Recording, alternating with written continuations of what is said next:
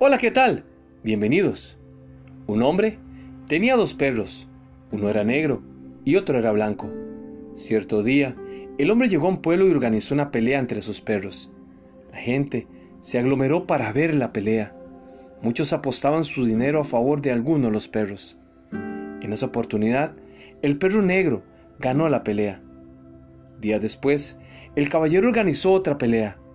Todos apostaron al perro negro. Pero en esa oportunidad, el perro blanco fue el que ganó. Así ocurrió en diferentes oportunidades, y fue así como aquel hombre se hizo de una gran fortuna. ¿Cuál fue su secreto? El dueño alimentaba de manera especial al perro que quería que ganara. El otro perro lo sometía a un ayuno para debilitarlo. De esa manera, el perro alimentado obtenía la victoria. La Biblia dice que tenemos dos naturalezas, la carnal y la espiritual. Cada una lucha por prevalecer en nuestras vidas.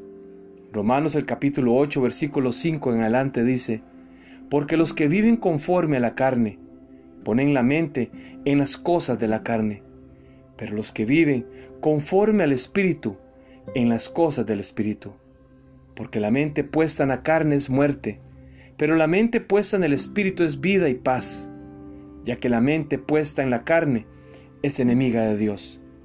Sin embargo, vosotros no estáis en la carne, sino en el Espíritu.